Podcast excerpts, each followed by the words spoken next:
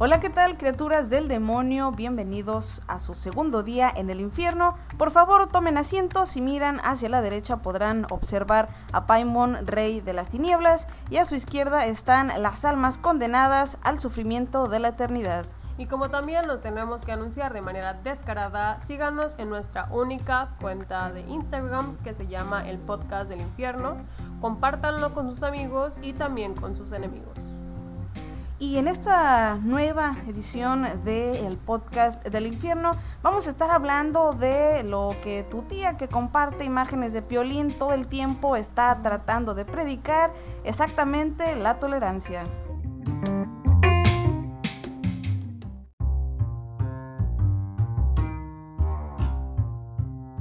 Bueno amigos, como ya es costumbre, vamos a definir lo que la Santa Wikipedia nos dice sobre tolerancia. Ay, esperen, es que no puedo decir santa en este podcast. Sería una blasfemia. Sí.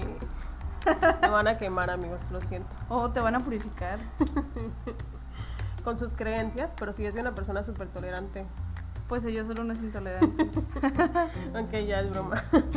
bueno, vamos a definir lo que la Wikipedia tiene para nosotros sobre la palabra tolerancia. La palabra tolerancia viene del latín que significa cualidad de quien puede aceptar. En una definición más clara y simple para que todos entendemos, es una actitud que nosotros como personas tenemos eh, respetando las opiniones, ideas o actitudes de las otras personas, aunque no coincidan con nuestras propias opiniones o pensamientos y que es de hecho todo lo contrario a lo que hace tu tía, la que comparte esas memorables imágenes de Piolín mandando bendiciones y que se termina peleando con una señora desconocida en los grupos de compra y venta de tu ciudad y le termina escribiendo, obviamente, majaderías. Gracias, señora, alimenta mucho al infierno haciendo esas cosas. Y al final te dice bendiciones o te dice, este... Namaste. Ajá, mete algo como que Dios te bendiga, digo esas cosas y siento que se me, se me salen escoraciones en la lengua. Entonces, aparte de, la que, de que la señora está siendo, está siendo eh, violenta, pero al mismo tiempo está siendo pasiva, eh, está siendo la señora intolerante con respecto a lo que se está viendo en ese tema de los grupos de compra y venta de Facebook, de las tías que comparten imágenes de Piolín. y bueno, yo creo que no todas las personas nos hemos preguntado si somos tolerantes o no. ¿Y ustedes ya se han preguntado qué tipo de persona tolerante son? ¿Son tolerantes o son intolerantes? ¿O qué grado de tolerancia tenemos como personas también? Porque todos en alguna vez le hemos aventado la madre a alguien por sus creencias, ¿no? O incluso no le hemos aventado la madre, pero sí lo hemos pensado. No hemos gritado por dentro y hemos dicho, chingado, o maldito esbirro, ¿no? O en estas eh, situaciones en las que tú estás siendo intolerante contra la gente intolerante. ¿Has pensado que tú también estás siendo intolerante, por ejemplo, en el caso de, eh, para los que nos escuchen que sean de México o que sean de Guadalajara, pusieron una estatua de la Virgen, pero la mezclaron con eh, una figura prehispánica. Entonces se agarraron de la madre, católicos, agnósticos, este, hubo sangre, pelos, muerte, hubo de todo. Ahí estuvo reinando Paimon y Satanás, obviamente. Muchas gracias de nuevo. Le atribuyen más dinero a las arcas del infierno. Entonces la cosa es que los intolerantes que estaban en contra de ese movimiento que ahorita ni me acuerdo cómo diablo se llamaba sin sin no sé qué, no me acuerdo cómo se llama esa obra, pero probablemente ya saben cuál es, y si no, búsquenla en Google, ahí les va a aparecer luego luego. Entonces se agarran y los que son, entre comillas, tolerantes, que son los ateos, entre comillas, repetimos, se volvieron intolerantes porque no toleraban la intolerancia de los católicos de Hueso Colorado y los que saben de los de Guadalajara, pues son de esos que se van a gatas a la basílica y llegan todos ensangrentados y se andan dando, andan dando golpes de pecho. Entonces, ¿ustedes son tolerantes o son intolerantes? Aquí entra la famosa paradoja de la intolerancia. Exactamente, y esto es algo que de verdad existe y es que se llama paradoja de la intolerancia y fue propuesta por el filósofo Karl Popper y él decía que la principal pregunta de esta cuestión es eh, si debe una sociedad tolerante tolerar la intolerancia. ¿Y cuál creen que es la respuesta?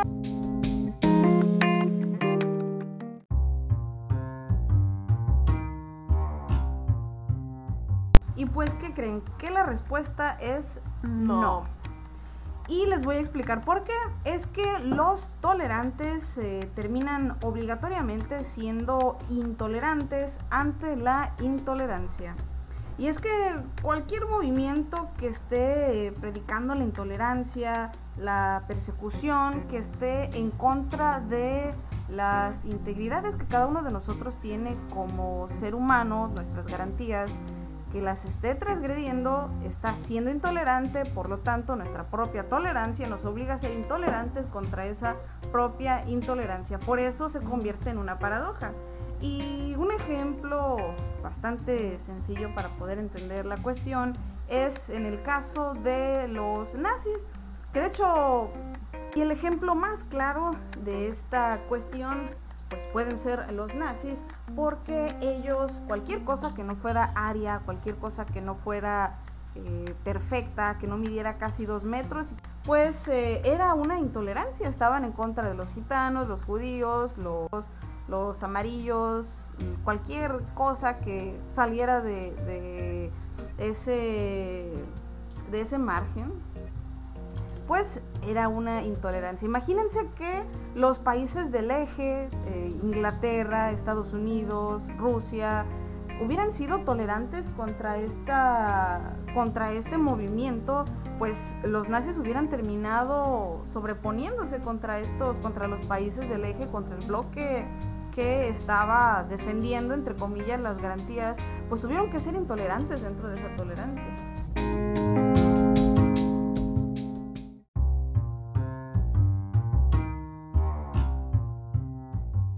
Y de esa misma manera, la intolerancia inició muchas guerras y terminó otras tantas. Así que no es tan malo ser intolerante con la tolerancia. Y bueno, cambiando de año, vamos a pasar a temas o problemáticas un poquito más actuales y vamos a intentar explicarles de una forma más simple o sencilla eh, lo que nosotros entendemos por tolerancia e intolerancia. Vamos a darles algunos eh, ejemplos, vamos a ejemplificar eh, de cierta forma eh, lo que sería ser intolerante y ser, ser tolerante en esta sociedad. No importa dónde estés, es importante ser tolerante y en ocasiones también va a ser muy importante que seas intolerante con las cosas que tú ves en tu, en tu sociedad y que no están funcionando de la manera que deberían. Si corrompen nuestros valores y nuestros derechos, eh, es importante que dejemos esa tolerancia a un lado para que podamos hacer valer nuestros derechos también. Así que sí, la, la intolerancia no es mala, pero se convierte en una paradoja cuando deja de ser tolerancia. Y es eh, amenaza a la misma humanidad, a la integridad, a derechos, etc, etc, etc. Los va, eh, pues se convierte en algo malo cuando está tratando de transgredir, eh, como lo mencionábamos, los derechos de las personas. Estuvimos viendo, hablábamos de, los nazis que, regresando brevemente a lo anterior, eh, estaban decididamente a, acabar. acabar con ellos, a tratarlos como si no fueran seres humanos y pues eso obviamente ya no está bien. Y así como ese ejemplo hay varios que son intolerantes también y están atacando a la integridad, a los derechos, a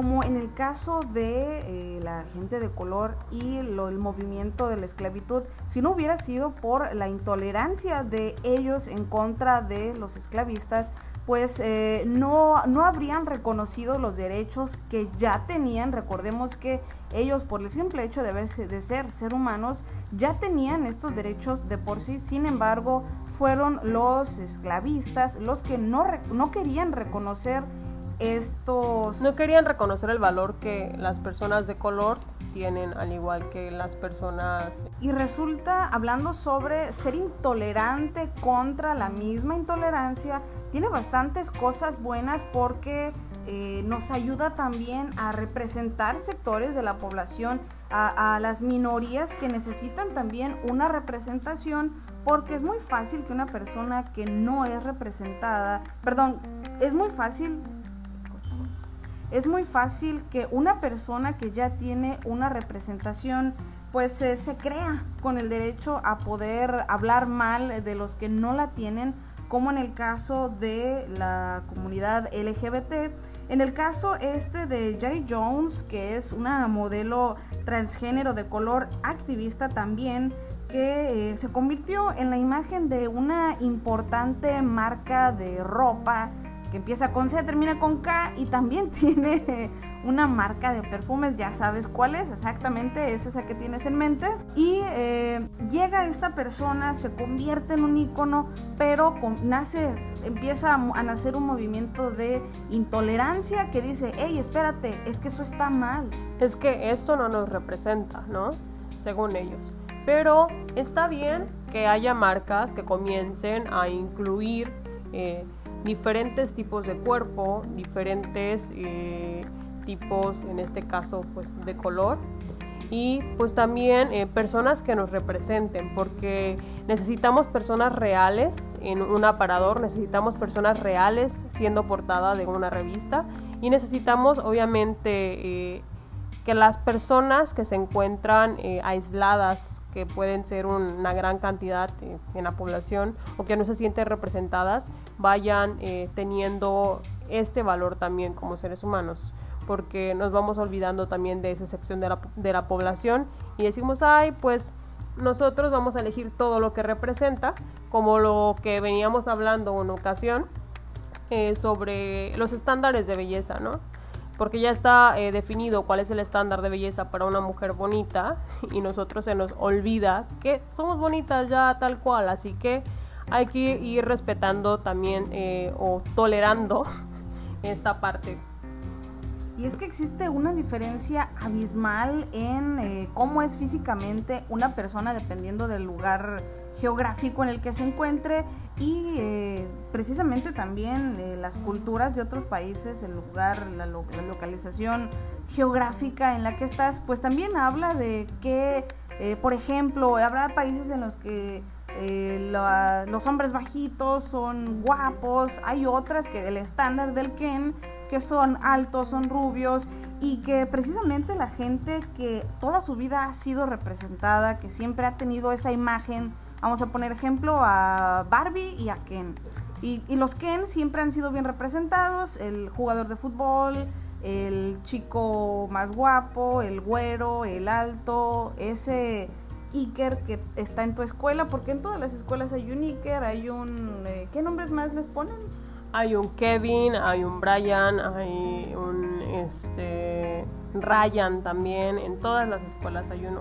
Pero eh, justamente que es un tema del que tocamos en nuestro podcast anterior, así que ve a escucharlo, las chicas y los videojuegos, porque justamente hablamos de las representaciones para las mujeres. Y lo siento, me tenía que saltar un poquito para hablarle descaradamente sobre nuestro podcast anterior. Ve a escucharlo si no lo has escuchado. No, lo digo yo, lo dice Paimon. Entonces, eh, como ellos siempre han tenido una representación, les resulta intolerante que estén representando lo que no ha sido representado. Pero en ese caso ya les está moviendo algo. Ya hay un movimiento dentro de ellos que dicen, es que esto no está bien, es que esto no va conmigo, a mí no me representa, es que eh, no fue lo que me dijeron que me representaba cuando era niño. Entonces se sale de ese estándar y se, nos volvemos personas intolerantes. No queremos tolerar eh, lo que los demás eh, necesitan en ese momento, no queremos tolerar los ideales de los demás. Y es ahí yo creo que cuando la intolerancia ya no está bien. Tenemos que tolerar que la parte o la minoría o esa parte de la sociedad también necesitan modelos de representación que sean eh, como ellos son.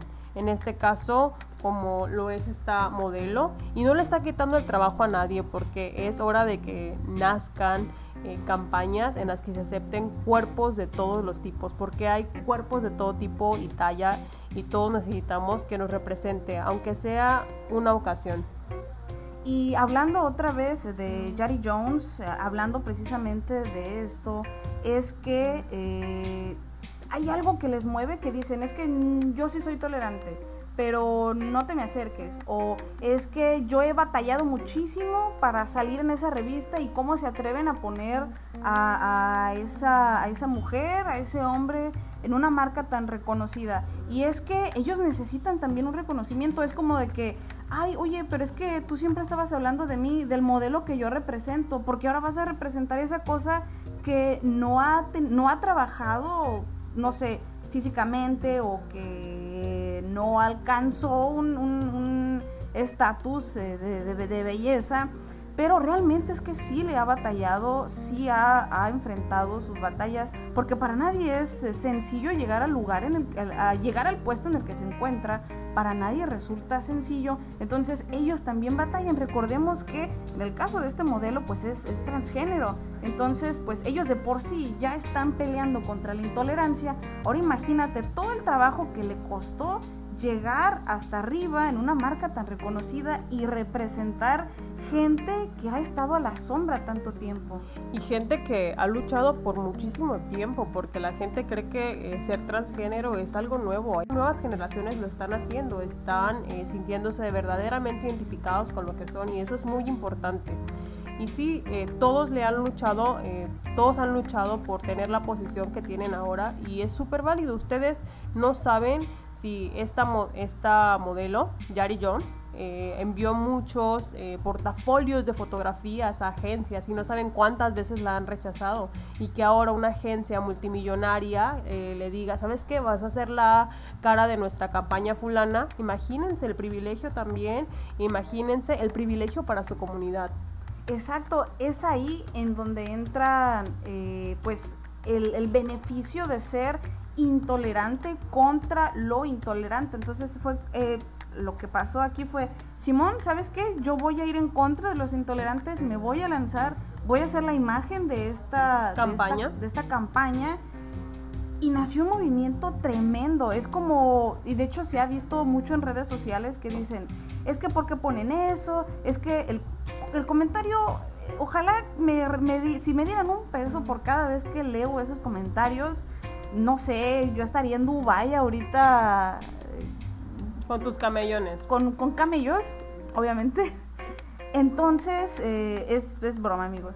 Entonces, eh, es que he visto tantas veces ese comentario que ya deberían de pagarme por las veces que lo leo. Y es el por qué a fuerzas quieren meter la inclusividad por todas partes. Ojo, ahí hay un problema de intolerancia que están tratando de esconder porque están diciendo, ay, es que ¿por qué la sirenita tiene que ser de color? Ahí estamos hablando de personas que son pasivo-agresivas, amigos. Exactamente. Entonces, eh, ahí ya hay algo, hay algo malo, hay algo, hay una parte de intolerancia tuya que está despertando, que te está moviendo y estás queriendo decir, oye, es que eso a mí no me representa. A mí me enseñaron que la sirenita era pelirroja y que la sirenita era blanca, tenía piel transparente, pero realmente cuando pasas a un live action de la sirenita, yo creo que eh, hay que hacer las cosas eh, más realistas, tienes que adecuarte a la zona geográfica también de o la persona, pero es una película, amigos, es ciencia ficción. Hay que ser eh, respetuosos con las ideas creativas, pues de estos creadores, vaya, que van a crear este live action. Y a mí se me hizo increíble la idea de que pusieran una sirenita de color. Me encantó. Dije yo, no mames, esto está bien genial. Imagínate, va a representar otra parte eh, de la comunidad que ha vivido aislada mucho tiempo, que ha luchado por sus ideales, por sus valores como personas, porque también lo merecen. Merecen tener este momento de decir, yo quiero ser como la sirenita. y hay muchas niñas, que van a crecer viendo este, esta nueva versión de la sirenita y van a decir, wow, yo quiero ser igual que la sirenita. Y eso está muy genial. No sé ustedes amigos, pero me encanta.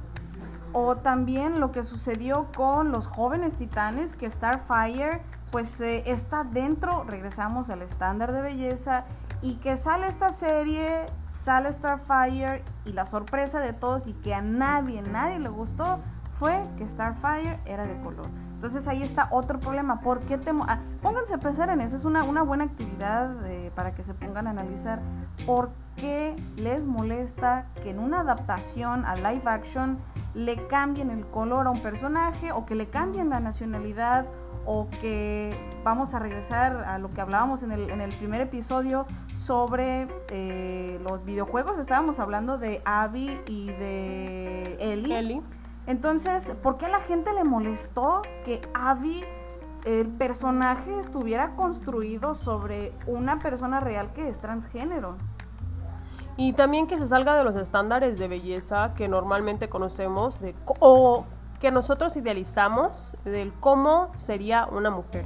Porque realmente es lo que nos enseñan a nosotros de niñas, ¿no? Nos enseñan a jugar con Barbies y nos dicen cuando crezcas tienes que tener una proporción corporal tal. Me acuerdo que cuando yo tenía como 10 años eh, veía Miss Universo a veces en la televisión porque era lo que pasaban y eh, las proporciones corporales a huevo tenían que ser 90, 60 y revienta, me acuerdo que así decían. Y creces con esa mentalidad de que tienes que tener un vientre plano, que tienes que tener un buen busto, que tienes que tener eh, cola, dijeran en Colombia.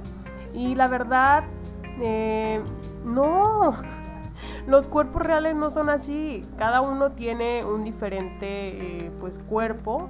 Sí, hay que aceptar nuestro cuerpo tal cual está, tiene estrías, eh, tiene varices y es un cuerpo normal, es un estándar eh, que no todas las mujeres van a cumplir, el que nos impusieron desde chiquitas y obviamente también eh, si alguien quiere cambiar su cuerpo, hay que ser tolerantes con eso. Está bien que quieran modificar su cuerpo. Hay personas que lo modifican por cuestiones que ya van más allá con su psique, alguna problemática que tienen con la aceptación de su cuerpo y si eso nos va a ayudar a crecer como personas también, nos va a ayudar a sentirnos mejor con nosotras mismas, hay que ser tolerantes con las em, decisiones que toman eh, estas mujeres también. Y metiéndonos en el caso de que sea algo psicológico que no se ha resuelto, pues eso lo vuelve funcional y si eso le funciona a esa persona, ¿por qué se lo vas a quitar? Entonces, si hace que sea funcional esa persona. Hablando en el caso, vamos a hablar de las cirugías estéticas, el clásico de, ay no, es que es una operada o es que eso, ese abdomen que tiene este fulano es puro silicón. Si él se, si él se siente bien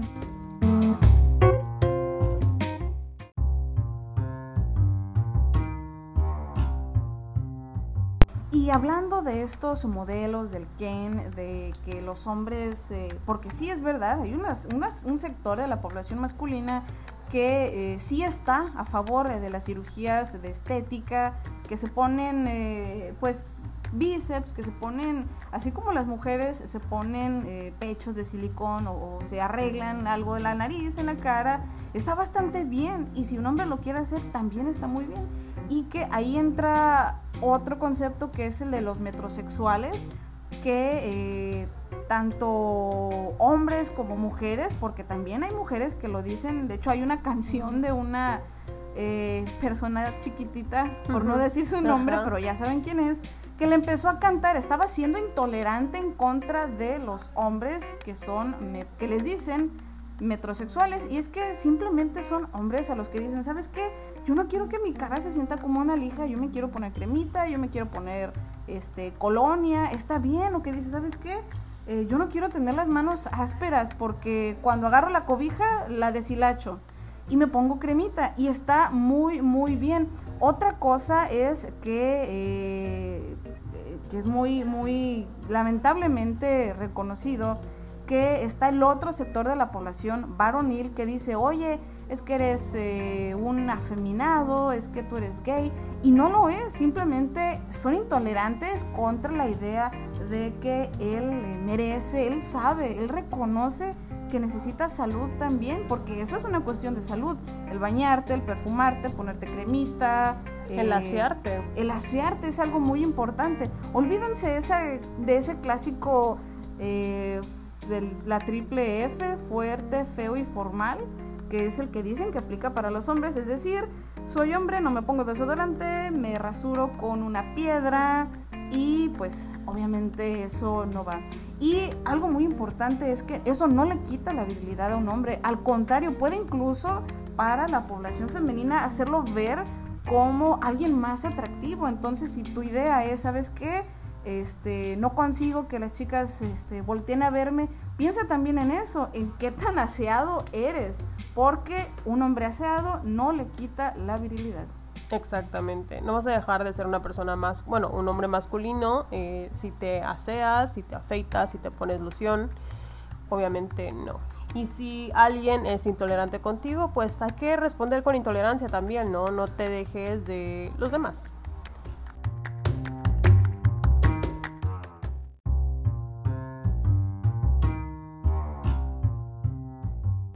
Hablando precisamente sobre no dejar que los intolerantes te acaben, voy a relatarles una historia eh, que ocurrió en una cafetería aquí, pues en el lugar donde yo vivo.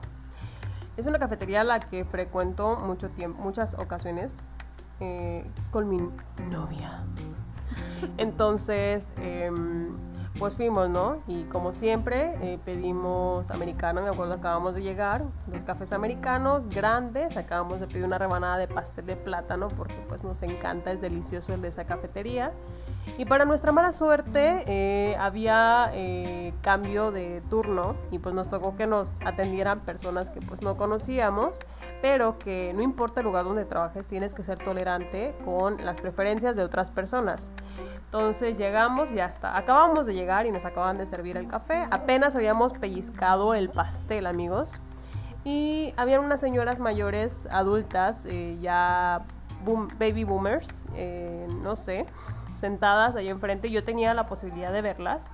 Mi novia no, porque ella estaba sentada frente a mí, entonces ella no veía lo que estaba a sus espaldas. Eh, y pues yo estaba como de mm, esas señoras que incómodo, nos estaban viendo y solamente teníamos las manos tomadas, nos estábamos tomadas de la mano, porque no solemos hacer como de que mm, irnos besuqueando por ahí.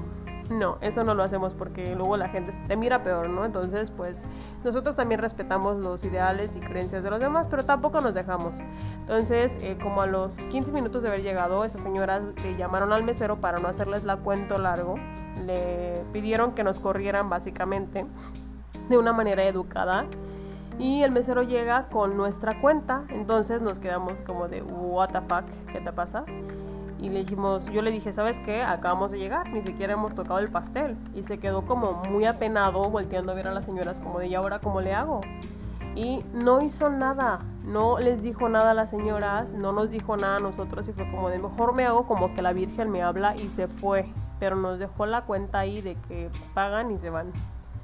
Y pues no nos fuimos, nos quedamos ahí y nos quedamos muchísimo más tiempo del que nos hubiéramos quedado normalmente en una cafetería. Sí nos solemos quedar mucho tiempo, pero esa ocasión sí nos quedamos mucho tiempo ahí. Y nos quedamos incluso a esperar hasta que las señoras que estaban ahí se fueran. Porque tienen que respetar, respetar también nuestras preferencias, eh, tienen que respetar que somos seres humanos y que estamos pagando por un servicio al igual que ellas.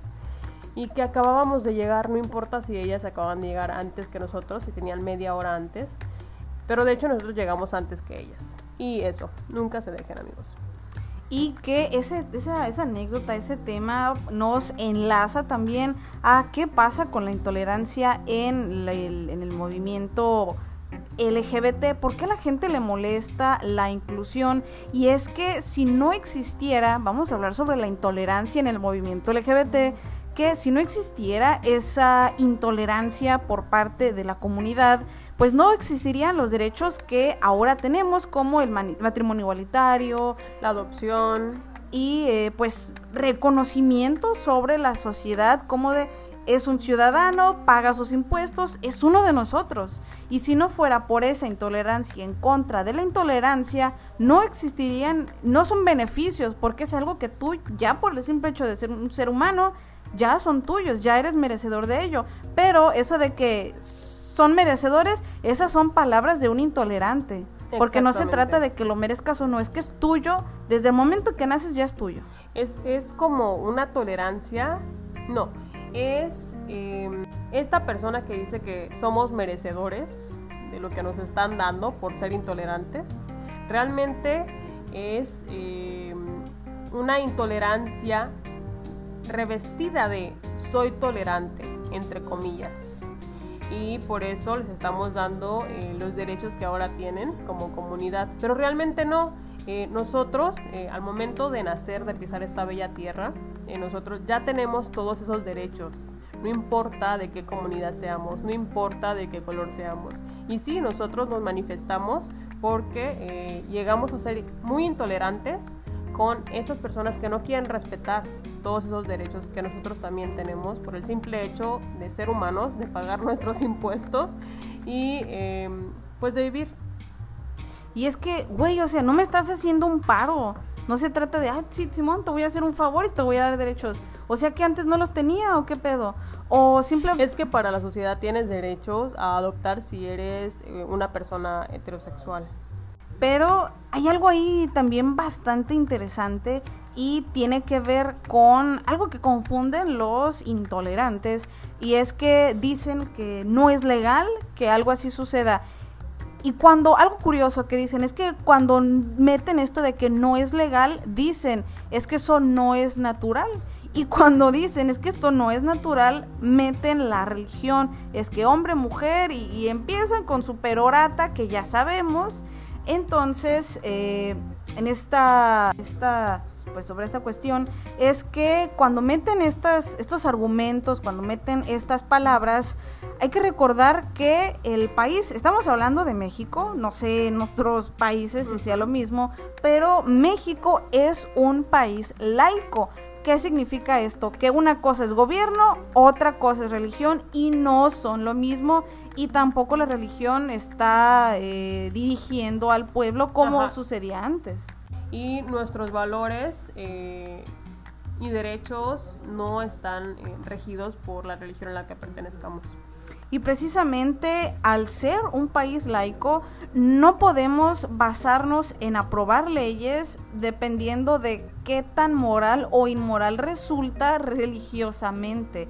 Por ejemplo, el caso del aborto. Es que eso, eh, no sé, los, los pro vida, que dicen que es antinatural, que, eso es del diablo, que estás asesinando una vida. Y siendo eh, sinceros, no se le conoce ni siquiera como, como el feto. Es, le dicen, le llaman el producto. Ah, porque apenas es una célula que no se ha... Es una célula, escuchen bien, es una célula. Que existe un vínculo entre el bebé y la madre, es cierto. Pero... Es verdad que sí, o sea, sí es verdad que existe un vínculo entre la madre y el feto. Porque es un, una célula en desarrollo pero todavía no termina de desarrollar todo lo que un ser humano tiene. Entonces no se está cometiendo ningún eh, delito. Y como todavía no se ha desarrollado esa célula, grábatelo en la cabeza, provida, eh, como todavía no tiene una conciencia. No puedes meter una idea en la cabeza de una persona porque está siendo intolerante. Ese es un ejemplo de intolerancia. Lo que acabo de hacer es un ejemplo, pero como soy una persona que francamente cuando me equivoco, francamente sí cuando me equivoco y digo, no manches, pues sí es cierto, pues ya te tumbas el rollo, ajá, lo racionalizas y, ya me equivoqué. ajá, lo puedes aceptar. Perdónenme, chicos, por vida. Entonces, como es una célula, no puede, no tiene... No, no puedes decirles que te perdonen porque nosotros también estamos a favor del aborto. Entonces, no puedes eh, ir y decirles que lo sientes. Esta es una paradoja, chicos. Están siendo testigos de, un montón de cosas. De paradojas, eh, de equivocaciones. A menos que creas realmente que un feto ya pueda pensar. un ser viviente, tenga sentimientos, puede pensar, tenga alma. Y si nos dicen, ¿y ustedes quién diablos son para decir que que las células no tienen conciencia, tenemos estudios, tenemos una licenciatura y como gente bien eh, entendida y bien leída, sabemos por, por, por ende que no tienen conciencia porque solamente es una célula. Entonces no se pueden tomar esas decisiones simplemente porque se les apareció chullito en una tortilla de harina y ya está. Exacto, no podemos, no se pueden tomar decisiones basadas en la religión principalmente, porque cada uno tiene sus creencias y eh, toleramos a los pro vida, pero eh, como feminista estoy a favor del aborto y el aborto seguro para la mujer. Y es que el, el aborto, o más bien el no abortar, es un problema, escúchalo bien, es un problema de salud, un serio problema de salud, así como, no sé, el cáncer, como la, no sé, miles de enfermedades que hay. El no abortar también es una problemática de salud porque eh, estadísticamente hay miles y miles de menores de edad que necesitan practicarse un aborto. Hay otras que por cuestión de vida o muerte hay un riesgo de en el embarazo y si la mamá dice, ¿sabes qué? Quiero abortarlo, pero que te dice, no, ¿sabes qué? No lo hagas. Oye, pero me voy a morir. Prefiero mi vida a la vida del bebé y es válido porque ella está decidiendo, ¿sabes qué? Yo no me quiero morir.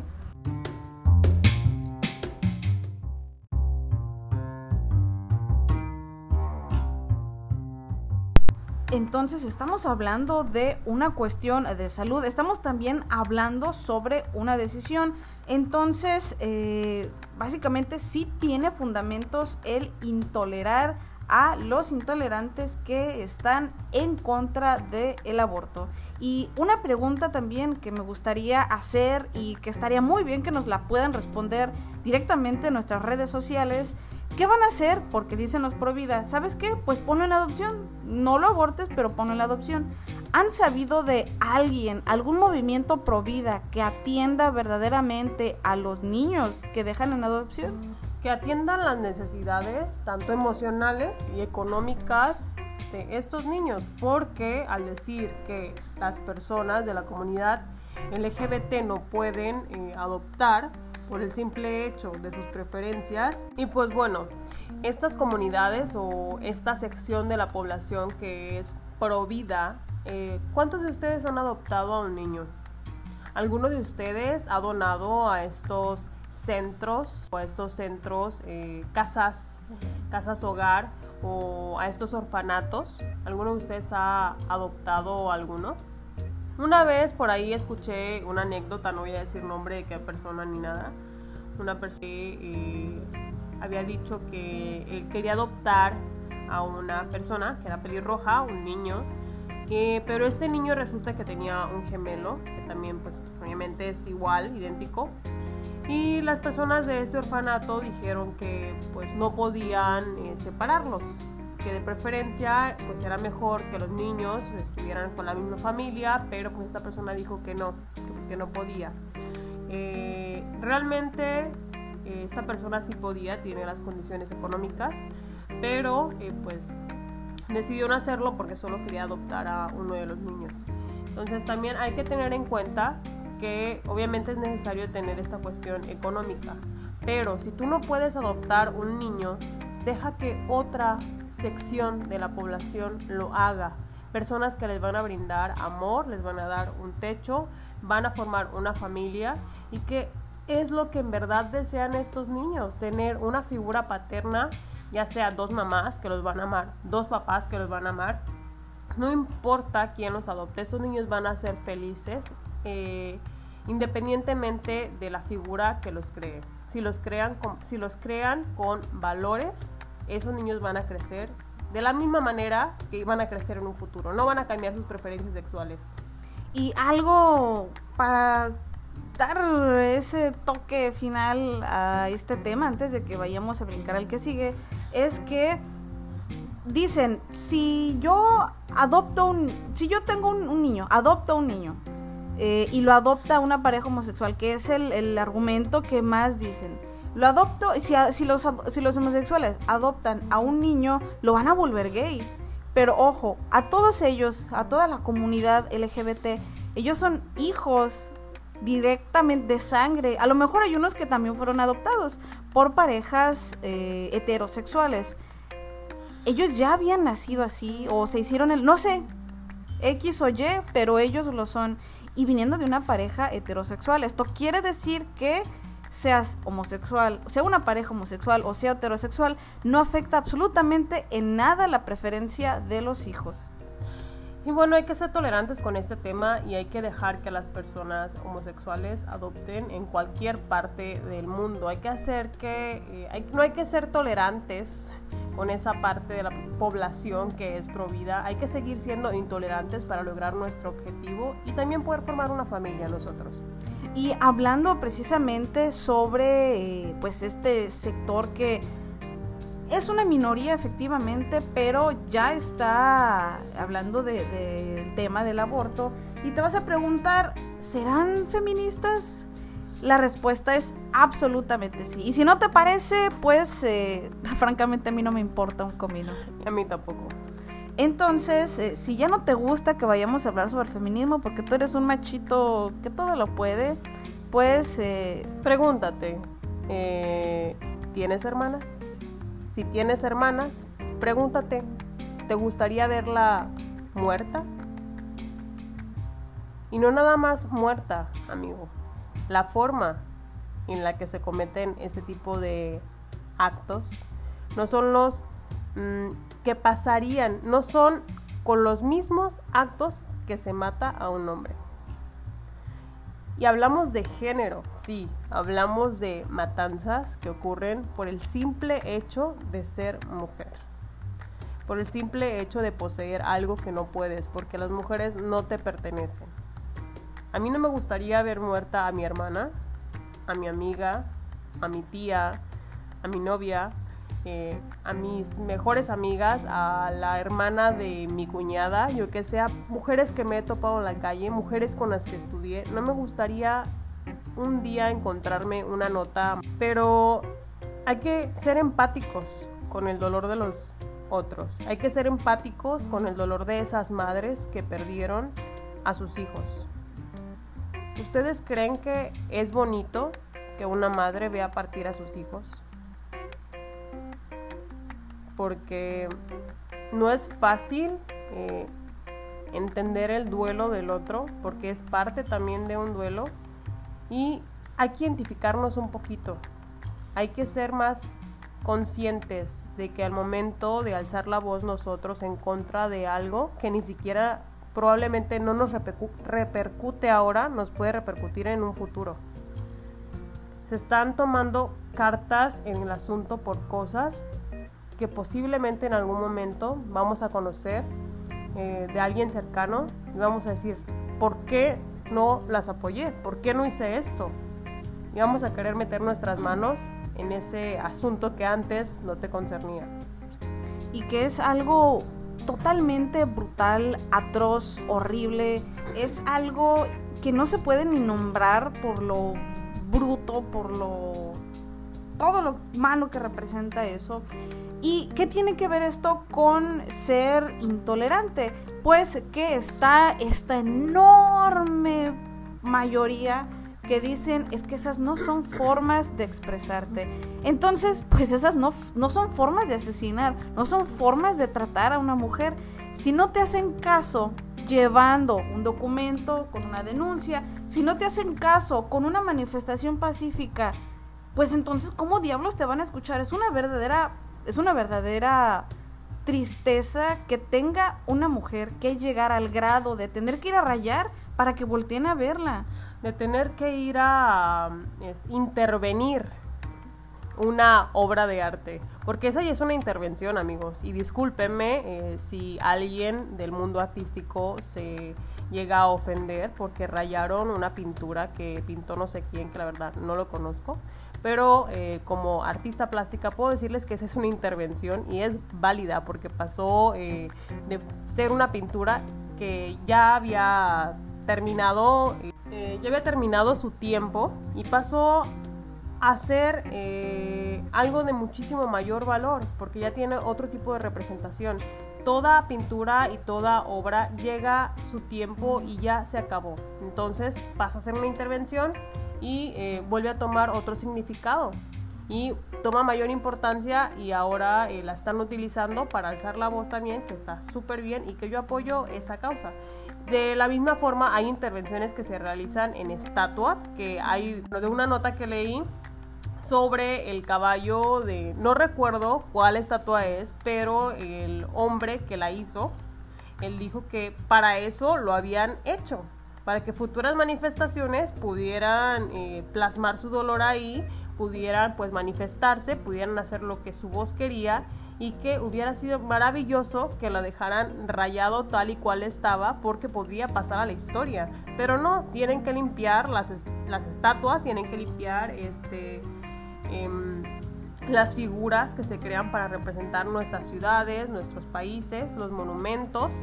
Pero esos monumentos que nos representan, que tienen historia, pasaron a ser historia, amigos.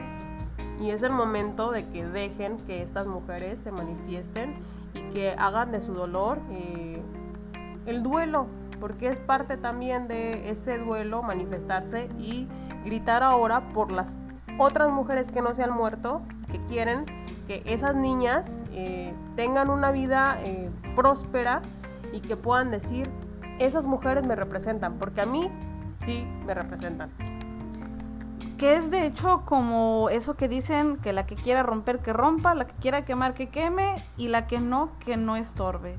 Así que amiga, en serio, si a ti no te gusta, no estorbes, porque habemos unas que sí queremos romper, que sí queremos quemar, que sí queremos rayar, que sí queremos que esta situación cambie. Y te vas a preguntar, es que es una cosa de mujeres locas, es que eso es nuevo, nomás a ellas se les ocurrió rayar. Les voy a contar una cosa muy, muy curiosa que muy, muy poca gente sabe. Y si te crees muy chingón, probablemente ni sabías que eso existía y que eso pasó. Todos conocen a Leonardo da Vinci. Todos saben el genio que fue y que dicen él, fulano y sutano y bla, bla, bla. La cosa interesante es que él tenía un movimiento cultural en el que, pues obviamente él era el único que defendía ese movimiento cultural en el que hablaba sobre la importancia de eh, la perfección, de las proporciones, etc, etc. Entonces, ¿qué creen que hizo este señor Leonardo da Vinci? Grafiteó.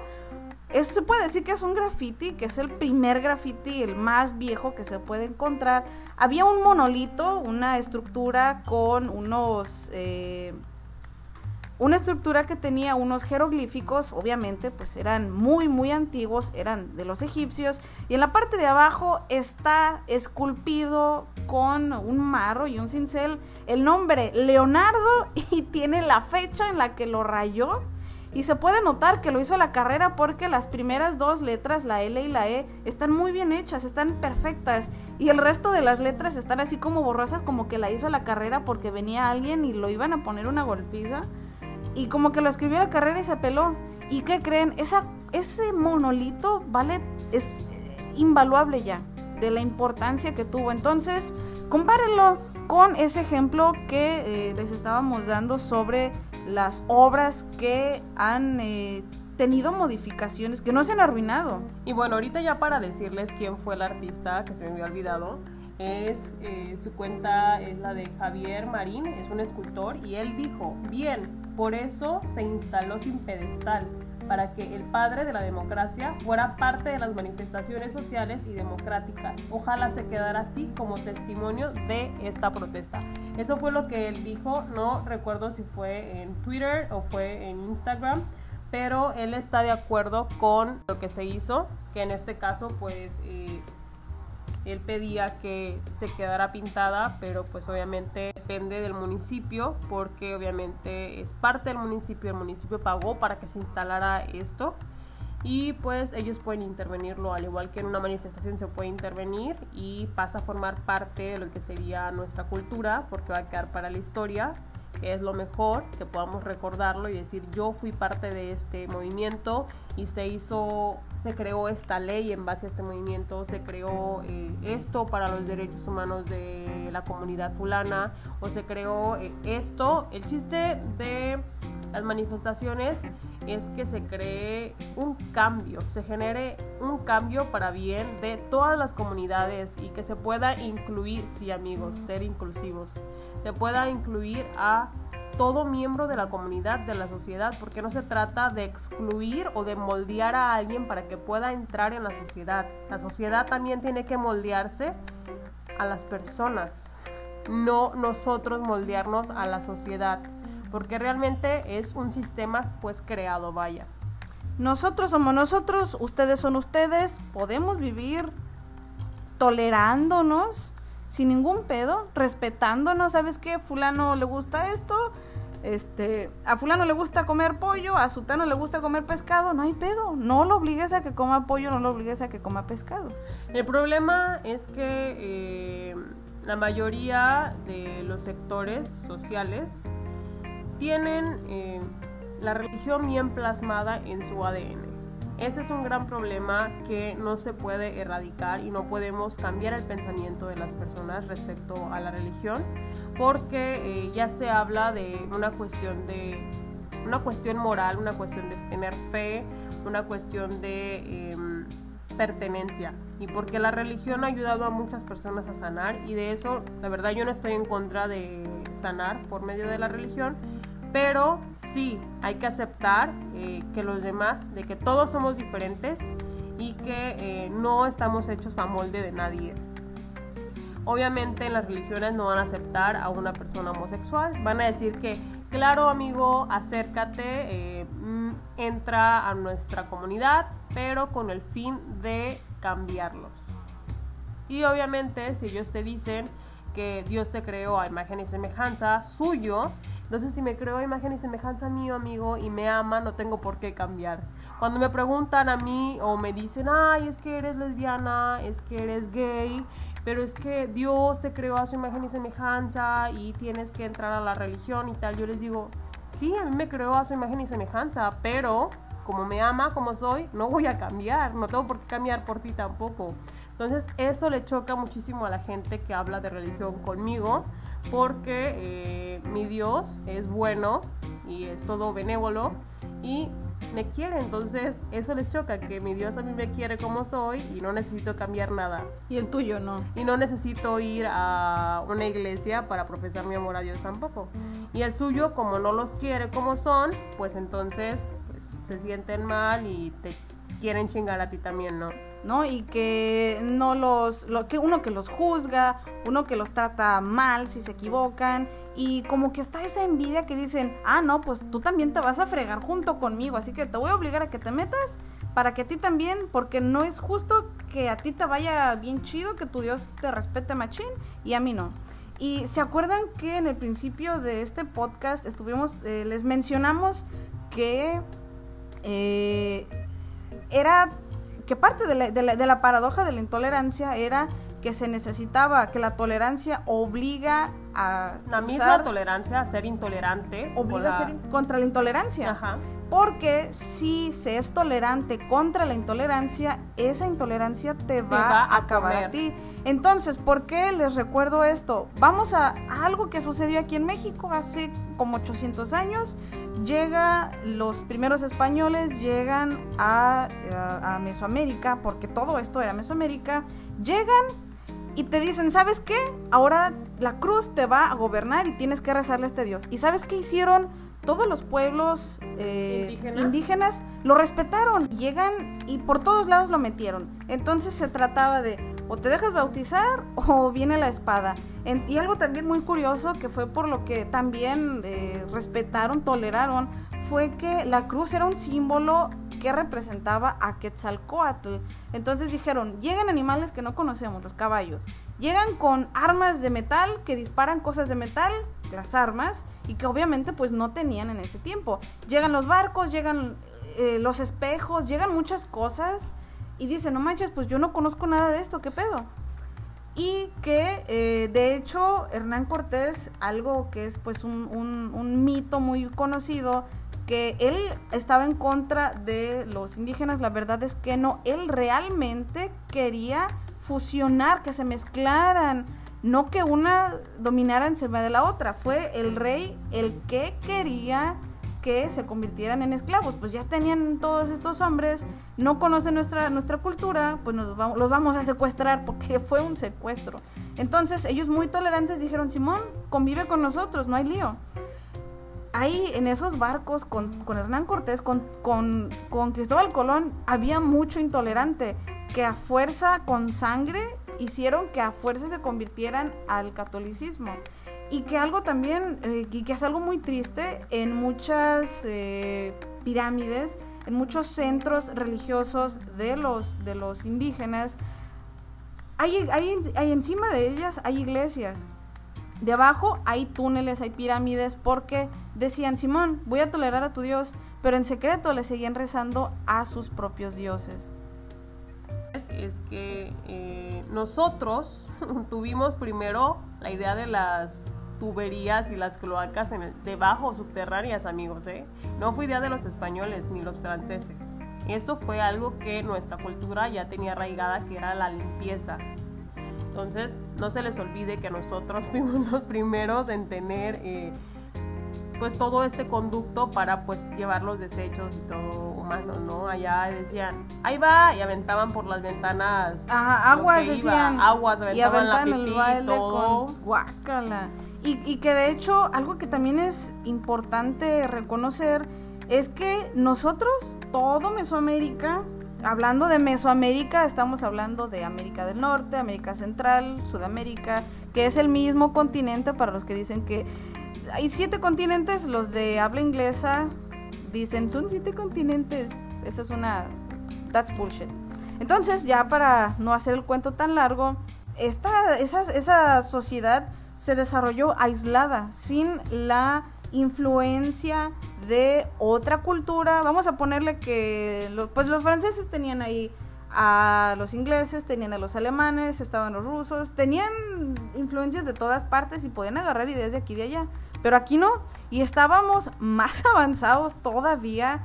Había chinampas, había trueques, no había en sí una moneda. Bueno, como moneda como tal era el cacao, que se utilizaba como algo muy preciado. Pero en su mayoría la moneda que se utilizaba pues era, era el, el trueque.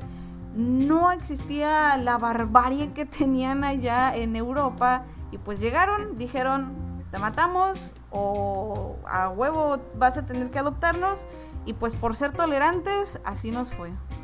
Y bueno amigos, hasta aquí llegó el podcast de hoy. Siento que eh, abordamos varios temas, eh, más que nada varios subtemas, porque nuestro tema principal fue la tolerancia.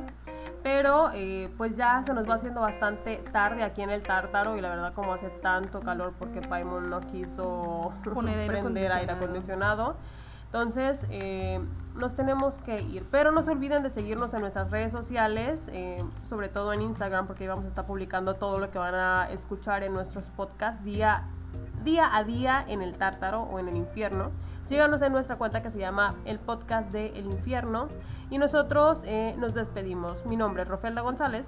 Y yo soy Yapne Halal. Y nos vemos en un día más en el infierno. Bye.